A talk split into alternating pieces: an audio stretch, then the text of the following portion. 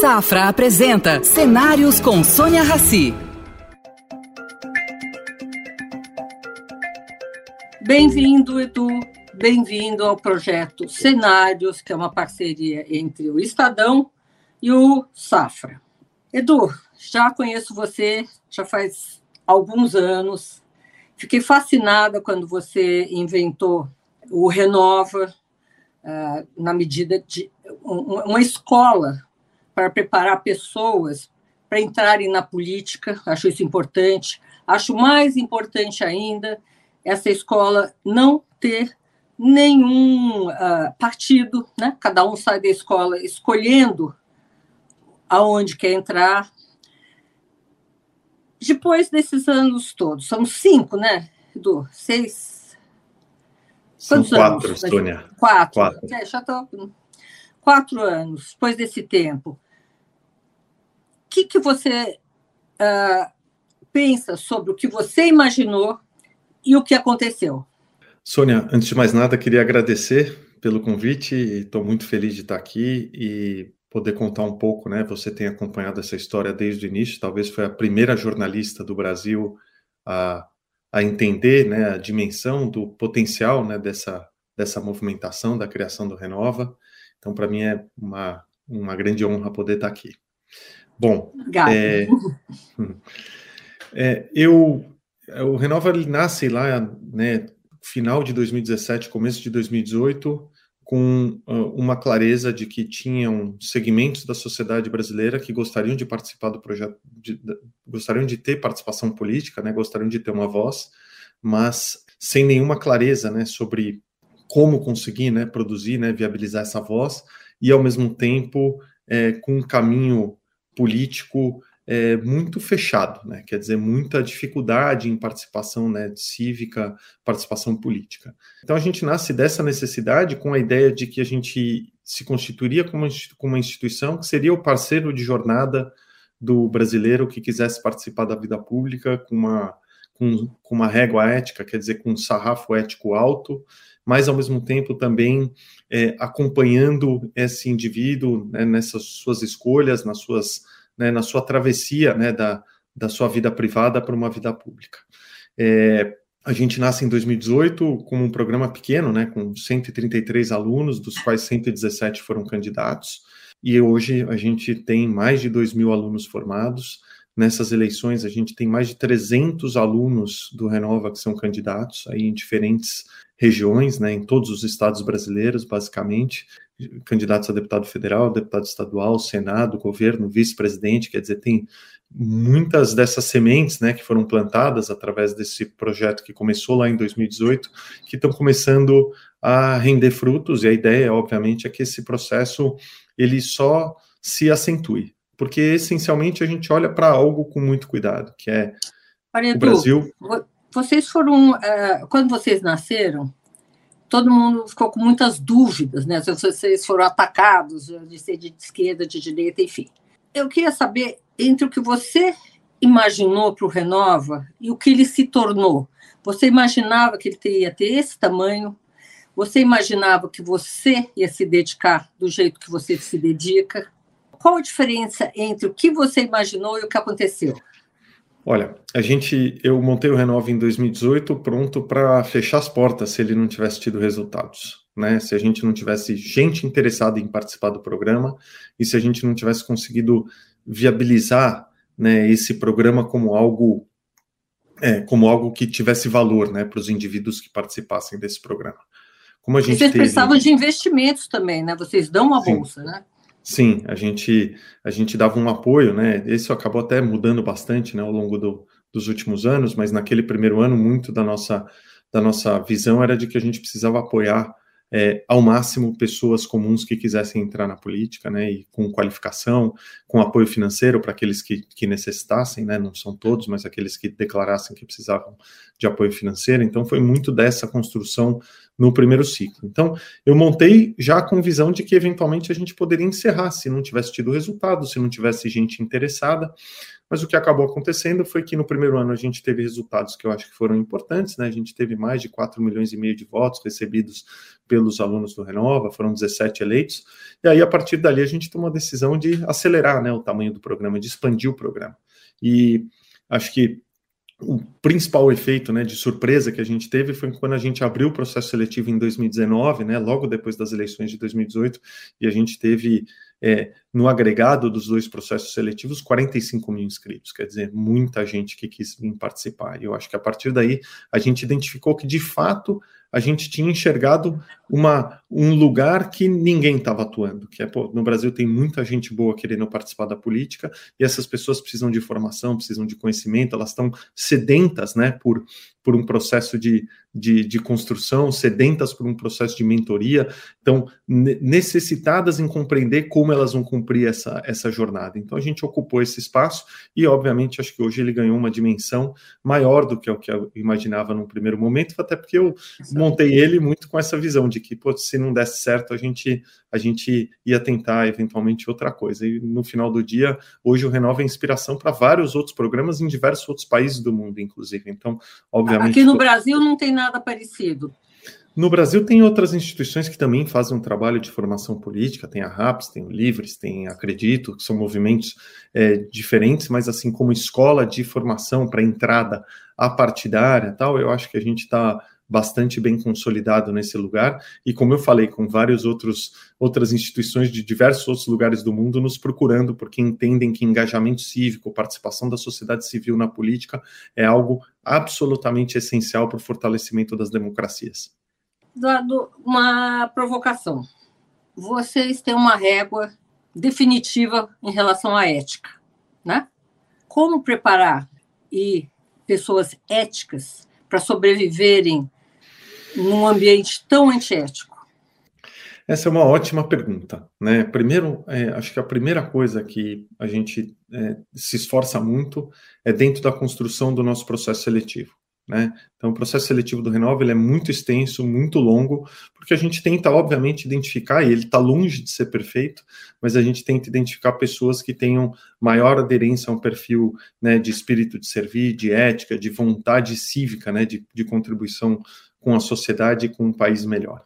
Acho que esse é um, é um primeiro elemento. Então, a gente tenta acertar no processo seletivo, e como eu falei, pô, muitas vezes a gente também vai errar, porque ele está longe de ser perfeito.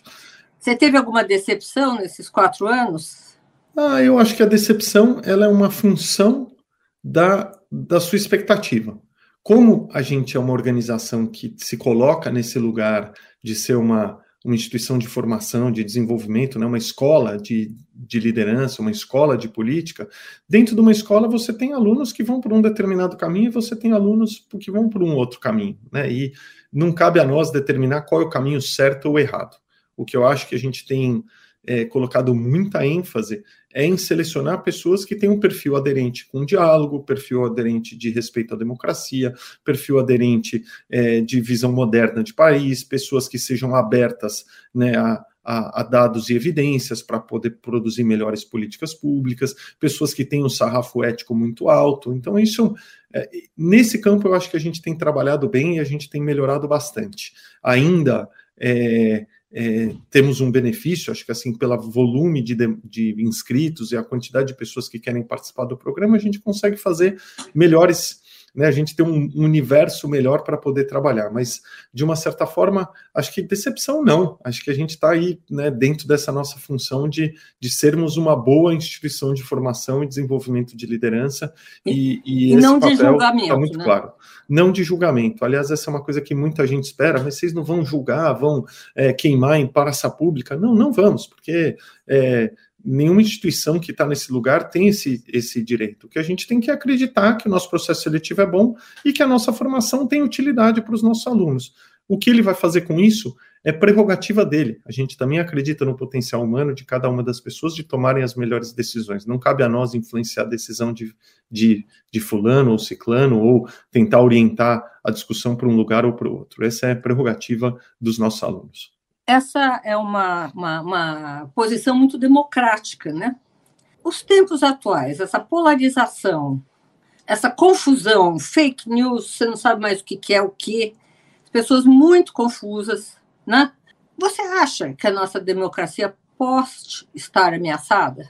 Olha, é, essa é uma reflexão né, profunda. Eu acho que assim o, o, o Brasil, né, a democracia, quando eu vejo né, o volume de candidaturas, pessoas em, é, né, participando do Renova, disputando eleições, eu vejo que a nossa democracia está muito viva. Né? A gente tem eleições esse, ano né, em todos os estados do Brasil, além de deputados distritais em Brasília, pô, são 513, 513 deputados, você tem é, 27 senadores que vão ser eleitos, além de 27 governadores, quer dizer, pô, tem muito exercício democrático acontecendo no Brasil, né, nesse momento. Eu tenho, o que eu vejo é que muitas vezes a discussão, é, o Brasil acaba, né, até pelo modelo presidencialista, né, é, a gente acaba prestando muita atenção, né, no que acontece na, na eleição majoritária presidencial e acaba achando que ela se carrega, né, para os outros pleitos é, subnacionais, né, nos estados.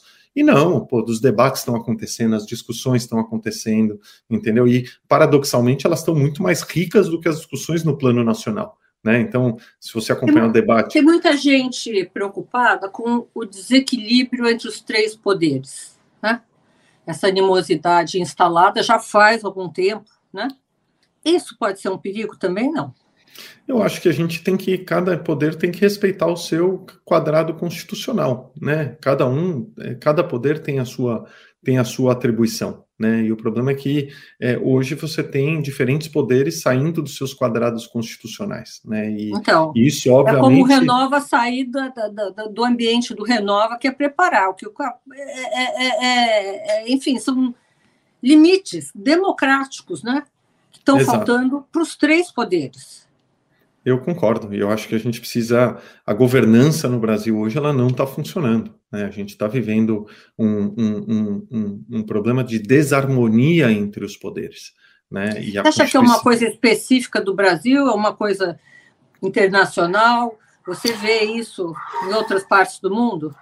A gente tem um desenho. Primeiro, assim, o nosso modelo político ele foi desenvolvido a partir de um presidencialismo é, que era um presidencialismo bipartidário, né? Na época da ditadura você tinha MDB e Arena. Depois a gente evoluiu para um presidencialismo de coalizão com uma fragmentação partidária altíssima, né? É, quando a nossa constituição, de fato, ela foi uma constituição muito mais desenhada para o modelo parlamentarista. Então, a gente tem um problema, sim, de governança e na relação entre executivo e legislativo. Né? Um, um governante no Brasil dificilmente consegue obter maioria. É, eu acho que esse é um ponto que precisa ser é, refletido, e a, a, sociedade civil não está discutindo. Acho que é Bom, semi... desde a redemocratização, ninguém conseguiu maioria. Nenhum. Não, não. Presidente, é assim uma é chocante isso. E desde, é, do, do, desde o começo do processo de democratização, o que mais se fala é em reforma política. Quem quer que vença as eleições com o cacife que tem, poderia ter feito uma reforma política, não conseguiu, porque tem que ser no começo. E eu, eu acho que nesse fla-flu que a gente está vivendo também ninguém vai conseguir. Uh, isso também constitui um perigo ah, eu acho que a gente vive um problema hoje de, de, de, governança do país, como eu falei. Eu acho que a gente tem um desenho hoje na relação, né? Falta de composição de maioria, né? É, qual foi o único governo que, no limite, teve maioria, né, num passado recente? foi o governo Temer, porque no final a, escolha do governo Temer foi uma escolha do Congresso, foi onde o Brasil chegou mais próximo do parlamentarismo, né? E onde o Congresso estava mais vinculado à agenda do executivo. Então a gente precisa pensar nisso, em como é que você constitui maioria para que você possa é, oferecer para a sociedade brasileira as transformações que ela quer. A gente está falando de reforma tributária, a gente está falando de reforma política, a gente está falando de bom, milhares, né? Milhares não, né? mas de muitas movimentações, muitas, muitas alterações que o Brasil precisa é, sofrer para poder se transformar num país moderno, num país mais competitivo, e que a gente não consegue fazer essencialmente por uma, por uma por uma questão de governança. Então, eu acho que isso é um problema e que precisa ser tratado, porque a gente pode colocar o problema para embaixo do tapete, né, e fingir que ele não existe e não falar a respeito, mas a gente precisa falar a governança no Brasil hoje, para quem é, estiver no executivo nos próximos quatro anos, ou para quem né, estiver né, nos governos estaduais, etc., ela é problemática e ela precisa ser de uma certa forma, revisitada é, para que né, a sociedade, para que o país possa avançar.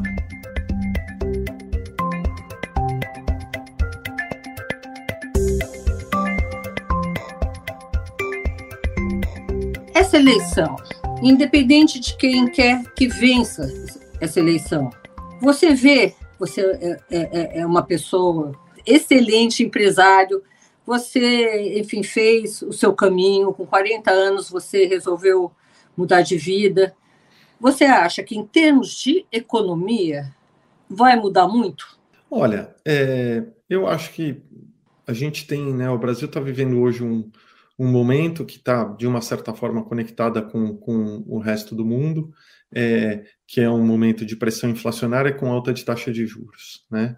É, a alta de taxa de juros no Brasil ela, ela é um inviabilizador é, de muitos projetos, de projetos de infraestrutura, de projetos de desenvolvimento, e o Brasil precisa... No, no nos leilões que vem acontecendo, né? A gente precisa, o Brasil precisa retomar a capacidade de investimento. Capacidade de investimento não está no setor público, né, porque o setor público está estrangulado do ponto de vista econômico. Então, você ter um regime de taxa de juros mais baixa é, é fundamental para que você possa fomentar é, investimentos, principalmente investimentos nas áreas, nas áreas, é, nas áreas públicas, na área de, de, de, é, de infraestrutura, na área de, por exemplo, imobiliária, né? O Brasil tem um déficit habitacional enorme, então assim é muito importante que a gente consiga fazer um movimento de redução de custo de capital. Né? E a gente precisa ter um momento de redução de custo de capital estrutural. Para o custo de capital estruturalmente estar baixo, o fiscal precisa estar resolvido. Quem mexer com o fiscal vai ter que conviver com taxa de juro alta, e taxa de juro alta é um problema para a sociedade brasileira como um todo. Isso que a gente nem falou de alavancagem de pessoa física, é, dívida das famílias, entendeu? Então, assim, a gente precisa encarar essa mesmo, questão como uma questão mesmo real. que eu estou que eu, que eu colocando essa questão. É, eu não sou economista, né? trabalho, enfim, cubro economia já faz alguns, muitos anos, não vou dizer quantos. Uhum. E o que eu vejo é o seguinte: o funil é muito pequeno. Quem quer que vença a eleição não vai poder sair muito de, desse caminho. Se for pra, um pouco para cá, que é, o Brasil quebra. Se for um pouco para lá, o Brasil quebra. Vai ser muito difícil fazer alguma coisa a não ser o que está estabelecido, que é ajuste fiscal, é, redução da taxa de juros, inflação, inflação. Bom, os americanos estão enlouquecendo, né? Com inflação 8,5% ao ano, eles nunca viram isso na vida, não, tem, não sabem nem que bicho que é, né? Talvez o Brasil possa aproveitar essa oportunidade, né? Porque tem essa experiência. Uh, o que, que, você vê assim para 2023? Tem como ver alguma coisa? mesmo porque a pandemia não passou. Você tem algum, algum olhar mais para o futuro? Eu tenho. Acho que assim tem algumas oportunidades que estão colocadas para o Brasil que o Brasil não está observando com cuidado. Por exemplo, é, os Estados Unidos claramente eles querem mudar a sua cadeia de suprimento e reduzir a sua dependência, por exemplo, em relação à China. Isso está claro, verbalizado. Existe uma guerra velada entre os dois países. Por que, que o Brasil não está fazendo um, um, um exercício maior do que né, o que se chama em inglês de nearshoring, né, de mudança de cadeia de suprimento é, para fornecimento para o mercado americano, potencialmente. Né? Então, vou dar um exemplo. Você me responde, por quê? Porque eu acho que a gente está sem política externa qualificada, a gente não tem política externa, a gente não tem uma, a gente perdeu, né? O Brasil se desindustrializou e a gente perdeu um pouco da visão, né, de ser uma de ter uma indústria de exportação. Eu vou te dar um exemplo bobo. Toda a cadeia têxtil americana tem um nível de produção absurdo que vem da China. Se os Estados Unidos se tivessem opções né, de compra de, de, de produtos da cadeia têxtil, pô, o Brasil tem um parque têxtil, tem produção de Sim. algodão, tem produção de fio, pô, tem mão de obra abundante, né? Tem operações industriais, então, assim, o Brasil precisa olhar para isso como oportunidades. Essa mudança dos Estados Unidos de deixar de olhar um pouco né, para a Ásia e passar a olhar mais para a América Latina, pô, é uma oportunidade incrível. Eles estão olhando para o México, o México tá, pô, tem um governo que é mais difícil, complicado. Então, como é que a gente consegue né, transformar isso em oportunidade, em geração de emprego, investimento no, no nosso país? Então, acho que tem algumas... Eu não vejo ninguém pensando nisso. Eu também não. Não vejo. Infelizmente. Mas tem aí uma, Mas é uma boa oportunidade, mesmo porque foi a China que quebrou a indústria têxtil brasileira, né? Com aberturas, é. tá, dumping. Pois é uma é. oportunidade pra, de retomada. Tem uma uh, segunda oportunidade que que eu acho que você ia me perguntar agora, mas que eu. É, era tem, isso mesmo. eu acho que a segunda oportunidade está dentro da área de clima, né? Porque você tem é, no Brasil um grande produtor né, de, de, de, de alimentos, né? Com uma área agricultável, agricultável é, enorme, é, ao mesmo tempo, né, um problema né, histórico né, de, de ampliação de áreas de, de devastação e uma mudança paradigmática no mundo em relação a a emissões, né, um, uma meta de redução de emissões globais até 2030 de, de 50% e até 2050 de net zero, né, de zerar as emissões de, é, as emissões adicionais de carbono. E o Brasil pode ter um papel importantíssimo nisso, né? Não só na produção, obviamente, de créditos de carbono, mas em exercício de reflorestamento, de biodiversidade, porque é onde a nossa, a nossa matéria-prima, né, natu natural, onde o nosso país, né, dentro da sua biodiversidade, dentro da, da nossa construção, tem oportunidades incríveis. Então, esse mercado é um mercado que é, vai passar por, por mudanças e transformações, vai ter um volume de investimentos né, alto, né, de você ter mudanças de processo produtivo, de você originação de crédito, de créditos de biodiversidade, tal. E eu acho que essa pode ser também uma pedra de uma grande oportunidade. importante. Mas você sabe uma curiosidade, Edu? Um, o Brasil é responsável por 3% das emissões de, de, emissões de gases, efeito estufa, né? Estados Unidos 50. Por que, que o Brasil está sendo tão massacrado em relação ao meio ambiente? É, é, é, a postura política ou é realmente um, sei lá, países externos aproveitando, inclusive, da nossa fragilidade política, né? Esse governo realmente na comunicação e nos é um desastre, né? Agora, factualmente, por que, que a imagem do Brasil deteriorou tão rapidamente lá fora? Nós éramos os reis, né? E agora não somos nada.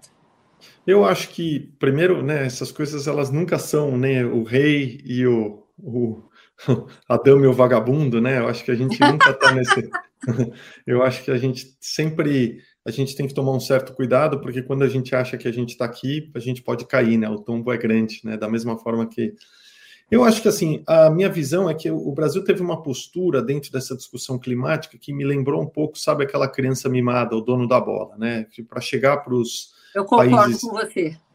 É, para os países europeus e dizer: olha, é, vocês devastaram, é no meu direito também devastar. Tá bom, é soberano cada país né, vai por um caminho, mas não faz nenhum sentido econômico essa postura. Nenhum sentido econômico. O Brasil pode ser um dos grandes provedores né, de soluções é, de soluções, soluções ambientais para o mundo, de prestação de serviços ambientais para o mundo. Até porque, para offsetar as, as emissões no hemisfério norte, né? Como você Exatamente. falou, pô, é, é, é, seja porque a nossa matriz energética é muito limpa, seja porque a gente tem um potencial florestal enorme, a gente vai poder ser o, o vendedor de crédito, porque essa é uma indústria global, não é uma indústria local. Né? Quando a gente fala em educação, educação é uma questão local de cada país, saúde, mas clima não, porque o comportamento do Brasil no clima afeta outros, outros países e vice-versa. Então, acho que tem aí uma oportunidade incrível e o que a gente precisa é se, enca se encaixar como um prestador dessas soluções. Tem alguns pontos que aí são tecnicalidades, que é questão de é, artigo 6 né, da, do Acordo de Paris, é, o conceito de adicionalidade, que são coisas que de uma certa forma prejudicam o Brasil, porque elas não privilegiam quem tem um estoque de floresta hoje que está é, de pé, que é o nosso caso, mas eu acho que a gente começa a caminhar para ter compensação por preservação, coisas que assim o mundo vai ajudar o Brasil a manter a floresta em pé. Porque esse eu acho que é o principal elemento. O mundo precisa que essa floresta fique em pé, mas isso precisa ser um convite, uma atividade cooperada, não pode ser uma coisa, olha, uma eu vou queimar aqui, uma briga, entendeu? Tem que, eu acho é. que negocialmente a gente está errando feio e, obviamente, Muito. isso tem, tem nos afetado é, dentro dessa discussão. Né, e dentro do nosso posicionamento, mas eu tenho confiança que, até porque os incentivos econômicos agora estão colocados, né, a partir de preservação, de regeneração de áreas, recomposição de reserva legal, você tem muitas oportunidades que surgem a partir disso e que vão colocar os incentivos no lugar certo, aí eu espero que os incentivos prevaleçam em cima da, da retórica. Agora, recentemente, eu fui visitar a nova sede da SOS Mata Atlântica em Itu, são é, é, é, numa parceria com uma empresa, é, é, eles fizeram o reflorestamento de praticamente 500 hectares em Itu. É uma coisa maravilhosa. Né? E tem é, toda uma lógica, enfim, eles têm tem um, uma produção né? de, de, de, de brotos de, de, de, árvores, etc., que, que pode ser vendida, as pessoas vão buscar lá, é, é muito legal. Vai eu... faltar isso, Sônia. Exatamente. Vou te falar, tá?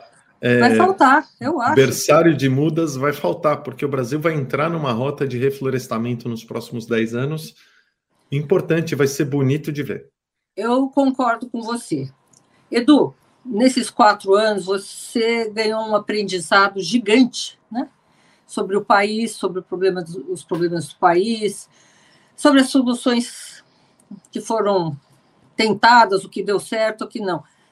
Você, pessoalmente, não quer entrar para a Escola Renova e hum. se candidatar? Obrigado, Sônia, pela menção honrosa, muito generosa da sua parte. Eu acho que assim eu, eu encontrei dentro do projeto do Renova, né, sendo um contribuidor ao projeto do Renova, dentro de tantos, tantas outras pessoas que apoiam, participam, se envolvem, eu acho que eu encontrei um caminho é, de poder ajudar é, muita gente boa. Né? E eu acho que quando a gente encontra a política, ela é um projeto normalmente individual, né? não é um projeto de grupo, não é um projeto coletivo. Você poder ajudar um projeto de grupo coletivo como o Renova, eu acho que ele tem muito mais potência, tem muito mais alcance do que se fosse um projeto individual. E acho que na medida, na medida não, que a gente puder ajudar, a gente continua, a gente sente que a gente consegue ajudar por aqui. Você se envolveu também com outros projetos, né? É, conta aqui um pouquinho sobre isso. Bom, eu montei uma iniciativa de, de investimentos de impacto, né? Chama Good Karma, é Bom Karma, um nome autoexplicativo. A gente é o maior investidor né, de, de impacto do Brasil e a gente investe em três áreas: em educação, produtividade, acesso à saúde e mudanças climáticas. Né? Então, essa é uma coisa importante, quer dizer, a gente apoiar empreendedores que estão ajudando a resolver problemas do Brasil, porque eu acredito muito né, nessa nessa energia. O Brasil é um país que tem um mercado grande, tem, é, tem bons empreendedores, tem um mercado né, que, de capitais, economia que existe, né, que, não, que funciona. Então, acho que eu acredito que grande parte das soluções que a gente vai enxergar aí no mundo vão vir a partir desse, desse, desse equilíbrio, né, entre sonho, capital e talento para resolver problemas grandes e melhorar a vida das pessoas. A triagem deve ser difícil também. É, difícil. É difícil. E, e você faz mais alguma coisa, né? de um outro ah, projeto? Sim, eu tenho um outro projeto que chama é projeto em educação, que chama Galena, que é uma empresa que forma jovens da rede pública para entrarem no mercado de trabalho e conseguirem seu, seu primeiro emprego. A Galena tem formado aí centenas de jovens todos os meses com uma taxa de empregabilidade altíssima e muito nessa visão de que a gente precisa preparar, ajudar a preparar o nosso jovem para os desafios do futuro, né? O Brasil tem um pouco dessa obsessão, muitas vezes eu vejo, de ser uma potência dos anos 90, né? mas os anos 90 passaram há muito tempo. Então, a gente ajudar, né, ser um, um, par, um, parceiro de jornada desse jovem brasileiro no jogo da vida dele, né, nessa busca por melhores oportunidades, por inclusão produtiva, é algo que também pô, é muito legal de, de fazer e ver os resultados acontecerem e as pessoas pô, com uma inclusão altíssima, 90 90% de empregabilidade, mais de 80% mulheres, 70% pretos e pardos, quer dizer, sem ser uma empresa de ações afirmativas, simplesmente porque a gente está atuando com a base da população brasileira, que é quem mais precisa de um, de um incentivo e de um empurrão para poderem ter sucesso na sua vida profissional e na sua vida pessoal. Bom, você criou a Tarpon com alguns parceiros, foi um sucesso, perfeito. Você criou o Renova, que está indo muito bem. Essas outras iniciativas também suas, muito bem, talvez isso explique teu entusiasmo, né? Você já escreveu um livro, acredito que já plantou uma árvore, tem três filhos. O que, que falta, Edu? A gente já está chegando aqui no, no final do nosso programa. Eu queria que você deixasse uma mensagem aqui para gente. Ah, eu acho que assim o que está o que tá hoje assim o que falta eu me sinto uma pessoa muito privilegiada, né, dentro desse contexto e, e tive muita sorte. É, acho que o que acho que o que seria um sonho, uma realização é ver o Brasil brilhar. É isso. Ver o Brasil brilhar e e ter outras pessoas com, com as mesmas oportunidades te acompanhando, né? Não dá para é, você ser feliz sozinho, né? Perfeito. E quando eu, me fa eu falo isso, do né? Quando eu falo do Brasil brilhar, para ele brilhar, muitas pessoas vão ter que estar tá brilhando. Que... tá bom, então, olha, super obrigado pelo seu tempo. Namastê. Vou querer você aqui conosco assim que terminar as eleições, para a gente fazer um balanço. Combinadíssimo. Muito obrigado mais uma vez. Oferecimento Safra. O Safra te convida a pensar. E daqui para frente? Estar onde se sente seguro, onde valores importam. Esse é um bom lugar daqui para frente. Daqui para frente, repense seus investimentos e conte com os especialistas do Safra. Abra sua conta e invista Safra. Saiba mais em safra.com.br.